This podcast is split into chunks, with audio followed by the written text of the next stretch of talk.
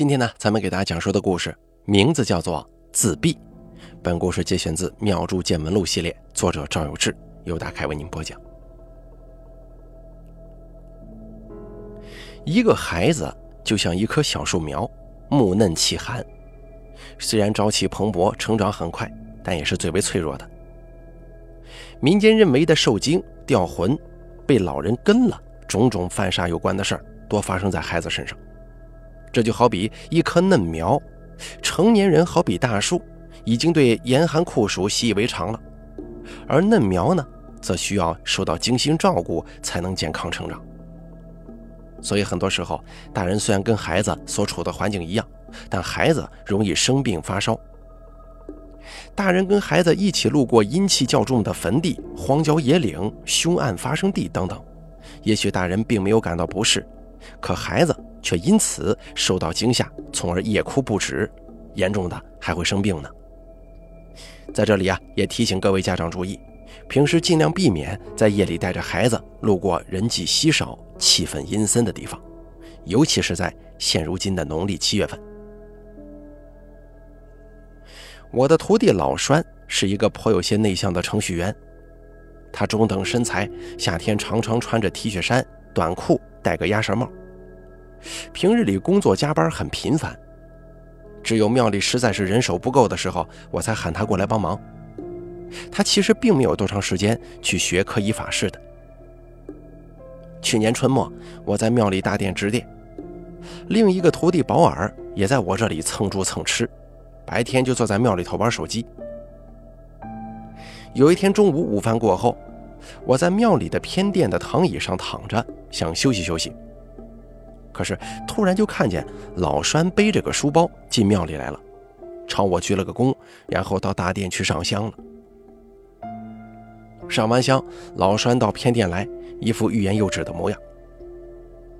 保尔看见了，关掉了手里的游戏，把手机装回口袋，说道：“怎么，你今天不加班了吗？”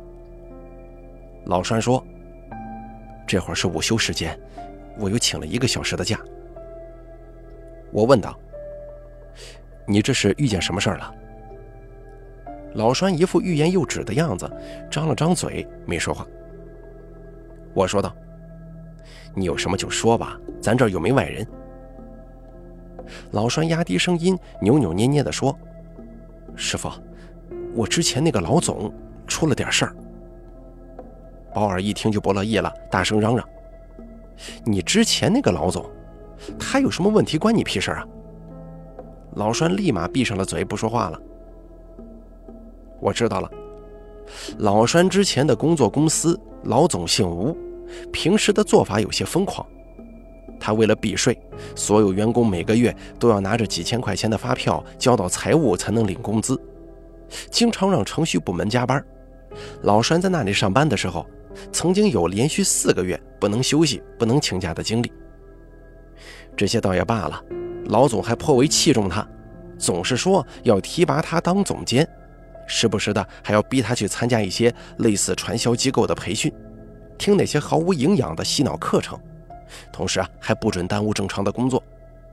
结果就是工资一分钱没涨，身体快撑不住了。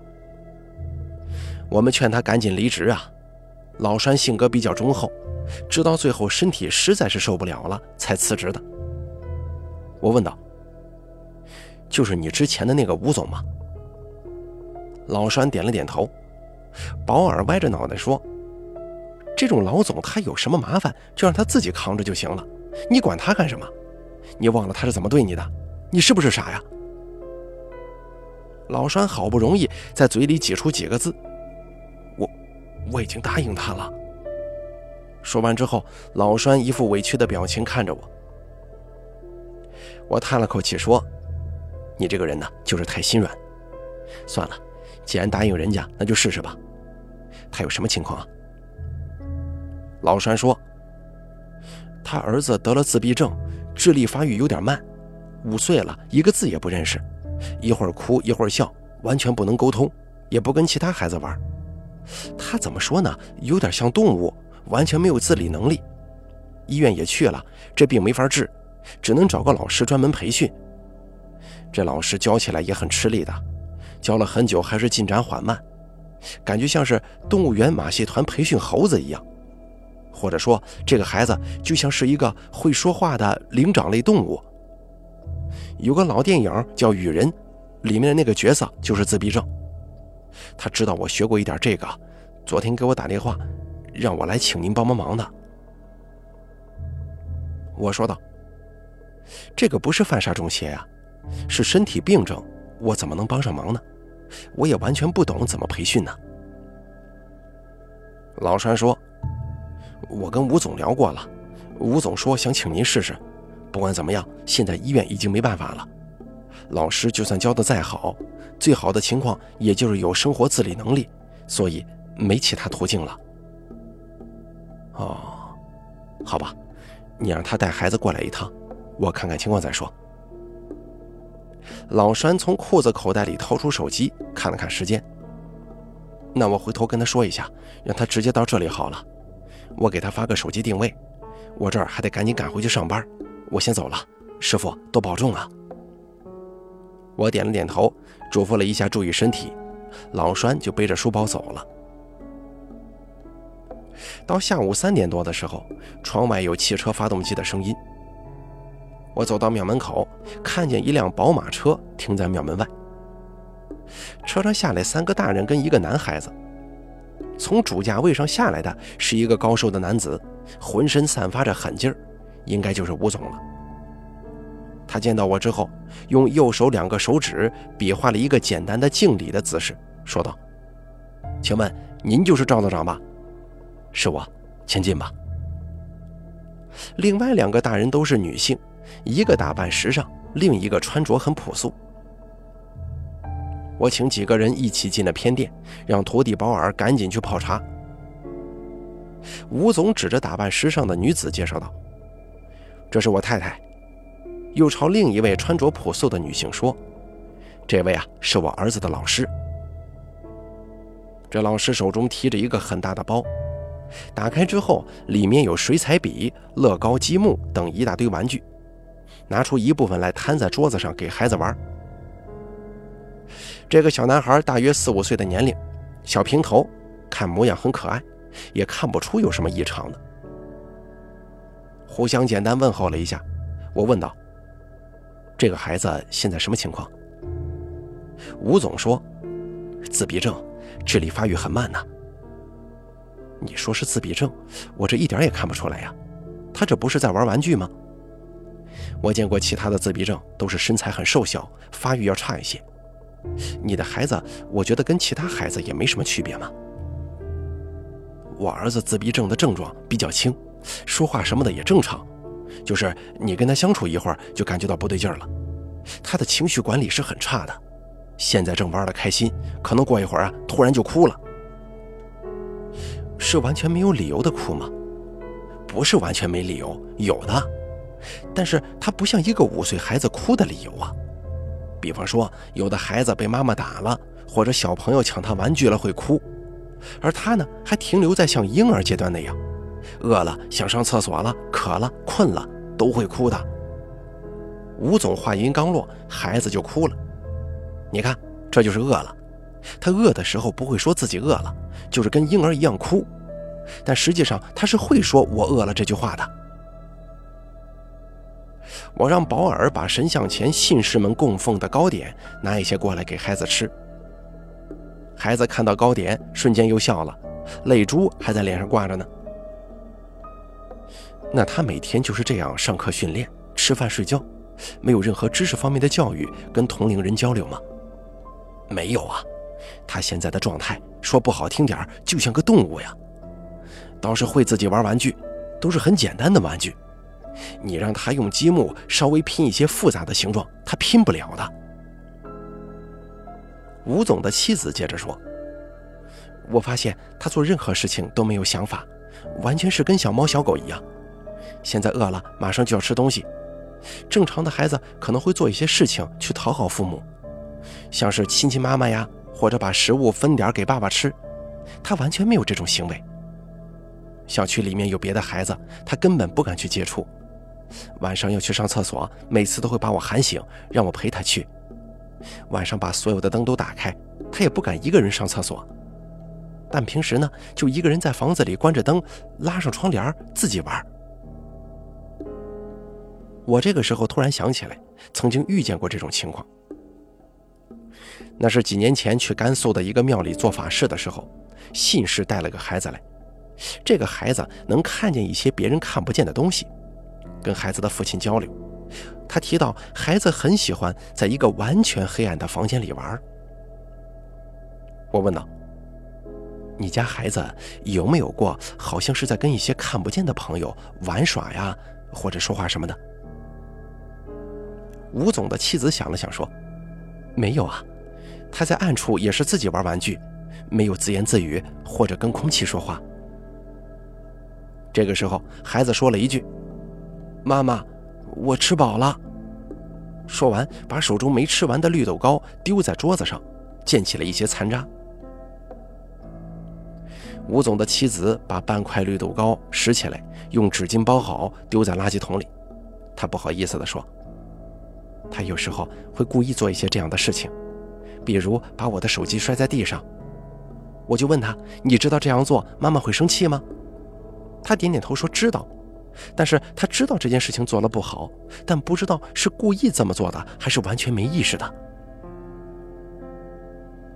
我整理了一下思绪，说道：“他这个可能不是自闭症。”我徒弟跟我说的时候提到一个问题。就是这个孩子接受训练很缓慢，对吗？这个时候，那位穿着朴素的女老师抬起头说：“他会比其他自闭症孩子都难以训练。我在吴总这里给孩子训练有半年多了，几乎没有任何进展呢。”我又问道：“这孩子打小就这样吗？”吴总的妻子认真的说。三岁之前好好的，还能背一些简单的唐诗呢，学十以内的加减法。也可能是那个时候孩子太小了，我们也不懂这个自闭症。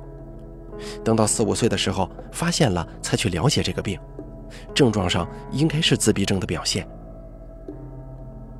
我说道：“我觉得这里有几个问题。第一，我见过的自闭症的孩子身材都比较小，身体发育也会很慢。”而你家孩子是没有这个情况的。第二，自闭症的孩子很多都完全不会说话，只能发出简单的音节，或者只能说出简单的词。你家孩子还能说出完整的句子，这也很不寻常啊。第三，就是自闭症应该是天生的，孩子如果有自闭症，很小的时候就会有症状，不会等到这个年龄才会发现，症状上也有一些不符合的地方啊。吴总若有所思地点了点头，说道：“那您觉得是什么问题呢？”我说道：“这种可能性很多呀，一般在孩子身上发生的，大多数是受惊吓、掉魂、犯傻之类的事儿，也有可能是祖坟出了问题，也有可能是家中的近亲有横死的。”吴总打断了我的话，说道：“这什么样的情况算是横死啊？”跟人打架致死算吗？我说道：“这算是一种横死的情况。怎么，您这儿有亲人横死了吗？”吴总有些泄气，陷入了悲伤的情绪当中，缓缓地说：“我亲哥哥，高中毕业了，出去打零工。二十岁出头的时候，有人喊他去跟社会上的人打架，他就去了。打架的时候还动了刀子。”那时候那些人也年轻啊，出手不知深浅，被刺伤了大动脉，送到医院去的时候，人已经没救了。哦，那他下葬的时候有没有做过法事呢？那时候哪懂这个呀，从来没做过的。那清明、中元节的时候去给他上坟烧纸吗？没有。你为什么不去呢？他不是你亲哥哥吗？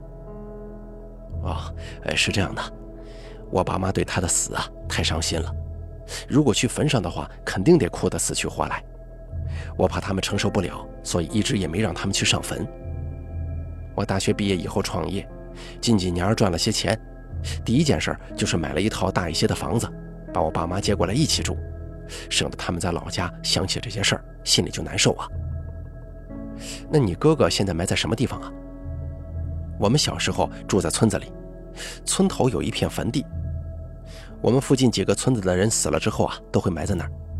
怎么，这种情况也能引起自闭症吗？我说道。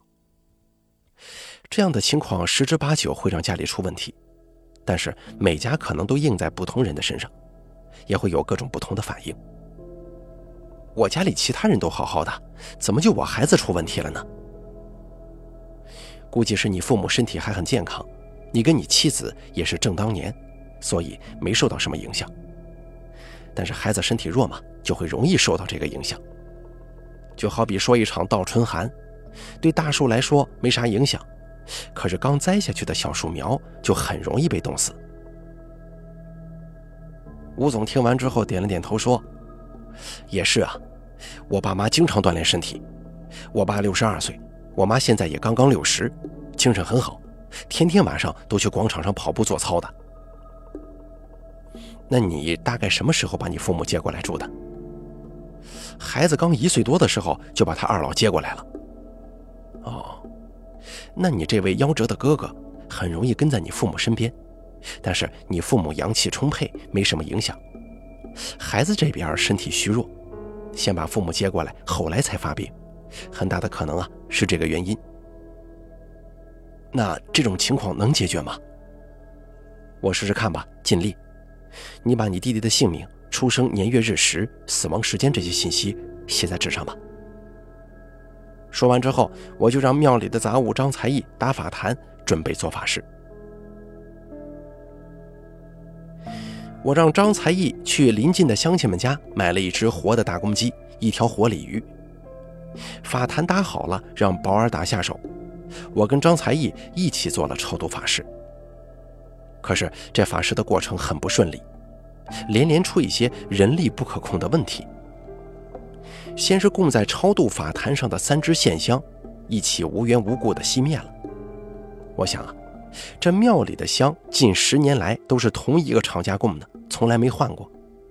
想来是厂家老板有些懈怠，做香的时候。给偷工减料了，我决定下一次换个厂家。可是现在回想起来，经常去烧香的朋友们都知道，如果这个香本身没受潮，又没有在露天下雨的场景之下烧香，正常情况下香是很难烧着烧着自己突然灭了的。烧三五千支香都未必会有一支突然熄灭，这是很不同寻常的一种情况。接着给孩子做渡关的法事，这是给小孩子消灾祈福的一种科仪。法事需要一条活鱼，一般是鲤鱼、鲫鱼为佳。做完法事之后，把鱼放生在庙后面的放生池中。鲤鱼跟鲫鱼本身象征着顽强的生命力，又有“鲤鱼跃龙门”等等好彩头的俗语。可是我们在做渡关法事的时候，放在桶里的鲤鱼悄无声息地死了。吴总有些担心，指着水桶里的死鱼问我该怎么办。我停下法事，让张才义骑着摩托车再去买三条鲤鱼回来。附近的农家有不少家中都有鱼塘。很快，三条鲤鱼都买回来了，接着就继续做渡关的法事。可是奇怪的是，法事做完的时候，三条鱼竟然死了两条，剩下的一条奄奄一息。已经没有办法控制自己的平衡，横躺在水面上，只有嘴巴偶尔一张一合的。我把张才义喊到面前来说道：“你去哪里买的鱼啊？怎么全死了？”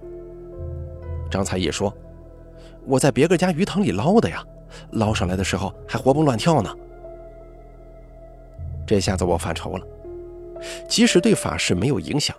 这种法事做完，鱼却死了的情况是一种很不好的兆头。但事已至此，毫无办法。我让张才义把这条奄奄一息的鲤鱼放进庙后的池子里了。吴总问道：“赵道长啊，这法事算是做完了吗？”我点了一支烟，猛吸一口，缓缓地说：“还有一场，但是现在看来呀，前两场可能都白做了。”第三场也没有做的必要，不会起作用的。吴总两口子也皱起了眉头，问道：“赵道长，这相灭于死的，是不是有什么不好的预兆啊？”我点点头说：“没错，很可能是在说你哥哥渡不走啊。”吴总歪着头问道：“这超度也会有渡不走的这个现象吗？”我说道：“正常死亡的人做超度是没问题的，横死自呛的，经常会有渡不走的情况发生。死前带着阳寿未尽的怨念，就有可能化成凶煞。所以旧社会的时候，对几乎每一种横死的情况，都专门设计了一套超度法事科仪。有被雷劈死的，有猛兽袭击身亡的，有被下毒害死的，等等等等，每一种法事都不一样。即使这样做了，还是会有亡魂怨念实在太大，很难超度。你哥哥也是这样，他死前带着极大的怨念，死后又魂无所依，所以才会对家人有这么大的影响。哎呦，那那有没有什么解决办法呢？解决办法得先搞明白你哥哥为什么渡不走。那一般会是因为什么原因渡不走呢？啊，这可能性嘛就太多了。有的是要报仇，有的是埋葬的位置附近有特殊的东西把它定住了，也有的是附近的风水把阴气聚在一个点上，他刚好在那个位置上死亡。这个阴气的力量太强大，直接超度也不行，必须要先想办法把阴气卸掉，或者是用其他办法来超度。吴总说，他埋葬的位置应该不至于啊，附近几个村子里的人死了之后都是在那儿埋的，也是旧社会的时候附近村民请风水先生看过的。那个把你哥哥重伤的人怎么样了？判刑了，这会儿还没放出来呢。那时候也给我家赔了钱，他也挺惨的。年轻的时候不懂事儿，闯了这么大个祸，这辈子估计也毁了。等他出来，估计也没法好好生活。哦，是这样啊，那估计也不是怨气的缘故。吴总又想了一会儿，说道：“我实在想不出来了，有没有什么方法可以查一查吗？那就只能看水碗了。什么是看水碗呢？”这是我们这行查事的一种方式，水碗里会显示出这件事情的关键所在，但是水碗里显示出来的图像有一些呢，也是让人摸不着头脑的。总而言之，我尽力做吧。我让张才艺帮我拿来一个碗，接了一点水，点了六支线香，在拜垫上三拜九叩，把吴总的哥哥生卒信息向神灵通禀之后，念咒掐诀。然后开始往碗里抖线香、撒香灰，而这次显示出的似乎是一个非常复杂的图案。香灰撒了很长时间，我手都酸了，才算是结束了。我端起水碗来看，香灰的形状能看出是两个人手牵手的模样，其中右边一人是长头发，估计是个女的；左边这个人呢，有些矮胖矮胖的。我想了想，问吴总：“你哥哥跟你身材差别大吗？”吴总说：“挺大的，我哥哥没我这么高，他很胖，有一百七十多斤。”你哥之前没结过婚吧？没有。那他有女朋友吗？哎呀，这个我记不清啊。但是我能肯定的是，葬礼上没有陌生女孩来过，他也从来没有跟家里人说过有女朋友这个事儿。如果他交女朋友，但是不告诉家里的话，我也没法知道啊。我皱紧了眉头，不停地想着其他的可能性。吴总问道：“水里显示的是什么呀？”“啊，就是两个人牵着手，一个矮胖矮胖的，估计是你哥哥；另一个长头发，不知道这人是谁。现在只知道这就是你哥哥渡不走的原因。”吴总突然激动地说。我知道了，是有个女的。那那个女的现在在哪儿啊？已经死了。什么？我有点摸不着头脑的说：“不会是个一起死在打架斗殴事件里的小太妹吧？”吴总摆了摆手说：“不是，是我哥哥配的阴婚。”我惊讶的说不出话来了，发了一会儿呆，才说道：“怎么现在这个社会还有干这个的？吴总有点不好意思地说：“我们老家那边有个习俗，如果没结婚就死了，就得配个阴婚。也有不少人专门牵线帮忙配阴婚，靠赚这个介绍费为生。”保尔趁机问了一句：“阴婚是什么？”吴总说：“这个就是旧社会的陋习，就是活的时候没结婚，死了配一个冥婚。我们那边的老人认为。”夭折的年轻人如果没结婚，混在九泉之下会特别痛苦，会捉弄自己家里人。我自己创业又赚了点钱，父母就张罗着给我哥哥配个阴婚。我完全不懂这个，也根本没接触过呀。我说道：“配阴婚一般都是要合葬的，把坟挖开，再把女方一起埋进去，还有专门的仪式。不过这也确实是旧社会陋习。”我就从来没见过配冥婚的，我师傅倒是说起过几次，他在旧社会的时候见过。吴总赶忙说：“对呀，那个女的不是我们附近村里的人，专门运过来跟我哥哥合葬在一起了。”我又问道：“那配阴婚是什么时候配的？”吴总想了想说：“大概就是两三年前吧，具体过程我不清楚，我父母回老家去办的。”我就出了钱，没去参加。保尔搓着手说：“哟，这个估计得不少钱吧？”吴总伸出两根手指头说道：“二十万呢。”我问道：“对方是个什么情况？”啊，呃，听我妈说，对方也是个刚刚二十岁的女孩，出交通事故被车撞死的。她父母也想着给她配个阴婚。问到我们附近的几个村子里来了，村里就有人给我妈打电话，说有个合适的，问要不要配。我爸妈商量了一下，觉得也不错，就赶紧回老家去配了。我说道：“你说是两三年前配的冥婚，也就是说，配阴婚的时间点其实就在孩子发病的前夕，是吗？”吴总一拍大腿说：“哎呀，可不是嘛，就是那段时间。”吴总的妻子这个时候也想起来什么了，眼睛睁得特别大。我也想起来了，以前我儿子特别喜欢去小区里面的小广场荡秋千，骑那个喜羊羊的摇摇车。就是你爸妈那次回老家去配阴婚的第三天，我带他去荡秋千，他突然不肯去了，就站在那儿浑身发抖。我摸摸他额头是不热的，当时还奇怪，他也没发烧，天气也不冷，怎么会发抖呢？我说道：“从这以后，你家孩子就再也没去荡过秋千，是吗？”吴总的妻子点了点头，说道：“从那以后就再也没去过。我当时也没多想，以为他身体不舒服嘛。现在回想一下，好像所有的不对劲都是从那一天开始的。以前他确实很聪明，三岁的时候就认识很多字了。小区里面也有他的好朋友，都是差不多大的孩子。”可是从那天开始，他就再也没有跟那些孩子一起玩过，也突然就不认识字了。我们这几年呢，一直在查自闭症的相关资料，觉得他可能这一辈子也就这样了。我们都打算要第二胎了。说着，吴总的妻子眼泪流了下来，赶紧拿出一张纸巾来擦。吴总问道：“这种情况好解决吗？我也想问一下。”如果我要第二胎的话，会不会还有影响？我也查过很多资料，说如果头胎有自闭症的话，二胎有很大可能也会这样。我说道：“如果这个煞还在的话，要第二胎也是很危险的，得先把这个煞解决掉。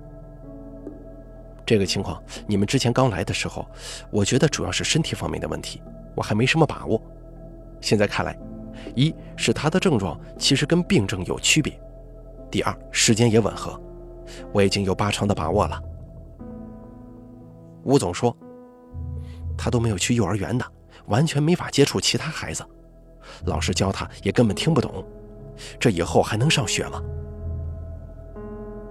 我说道，现在看来，你孩子的病有七八分的可能是因为这哥哥的横死和配阴婚造成。这方面如果解决了，你的孩子应该能很快的恢复，说不定能赶上上小学呢。哟，能恢复这么快呀？说着，他看了一眼自己儿子，那个小男孩正在把一张黄表纸撕得乱七八糟。我说道：“你这个情况非常幸运，是在孩子特别小的时候发生的，时间也不长。但是中间这些年呢，就算是全部荒废了。现在让他赶上同龄人，那是不可能的。不过病症方面，最多三个月就可以基本消除，让他再去幼儿园，应该来得及的。”吴总诚恳地说：“最近两三年呢，我孩子这个情况，我心情也很烦躁。你的徒弟在我那儿工作的时候，我也偶尔会把这些情绪迁怒到他身上。我最近也是回想起来，太过意不去了。请赵道长代我向他好好道个歉。这件事啊，拜托您了。”说完，吴总双手合十，朝我鞠了一个接近九十度的躬。我摆了摆手说。这个我肯定会尽力的，你把那名女子的名字、生卒时间打听一下给我吧。吴总听了之后点了点头，掏出手机给父母打电话。我让张才艺再辛苦一趟，骑着摩托车再去买一条鲤鱼来。不一会儿，东西都准备妥当了，我又加了一个牌位，是吴总哥哥配冥婚的对象，重新开始做超度、渡关和遣送法事。而这次的法事进行十分顺利，没有任何其他的异象。超度做完的时候，那条鱼也是活蹦乱跳的。我让张才艺把鱼放到放生池里面，这遣送法事也就做完了。吴总问我，还需要做点什么吗？不用了，回去多给他吃一些阳气重的食物就可以了。经常带他去户外走一走，应该很快就能适应了。哦，那大概什么时候会恢复正常呢？我说道：“很快的，这种煞引起的问题来的时候特别突然，特别快，解决了以后也会很快恢复，一周之内就有明显的变化。这一周也是因为他中间有两三年时间被影响，需要多花几天才能变得跟其他孩子一样。”走的时候，吴总执意要给我双份罚金，我推辞了。吴总说。啊，这是表达一下我对你徒弟的歉意啊。我想了想，还是收下了，把钱分成了两份，其中一份让保尔抽空给老栓送过去。再到后来，吴总告诉我，他的孩子恢复的确实很快，已经能跟小朋友一起玩耍了。夏天的时候，吴总托关系让孩子插到了幼儿园的中班，这样的话要七岁才能上学，不过已经很幸运了。在这儿提醒各位家长，孩子小的时候身体很虚弱，千万要注意，不要让孩子接触阴气特别重的东西，尤其是死人、坟地。即使阴气没有影响到孩子，这些地方容易有较多的腐烂物，病菌丛生，对小孩的身体健康也多有不利。咱们对旧社会的陋习尽量摒除，否则会有许多意想不到的负面影响。好了，咱们本期《妙珠见闻录》的故事自闭就说到这儿了。感谢您的收听，作者赵有志，由大凯为您播讲。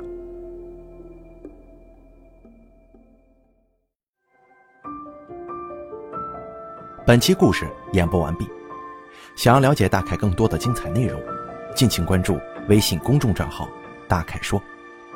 感谢您的收听。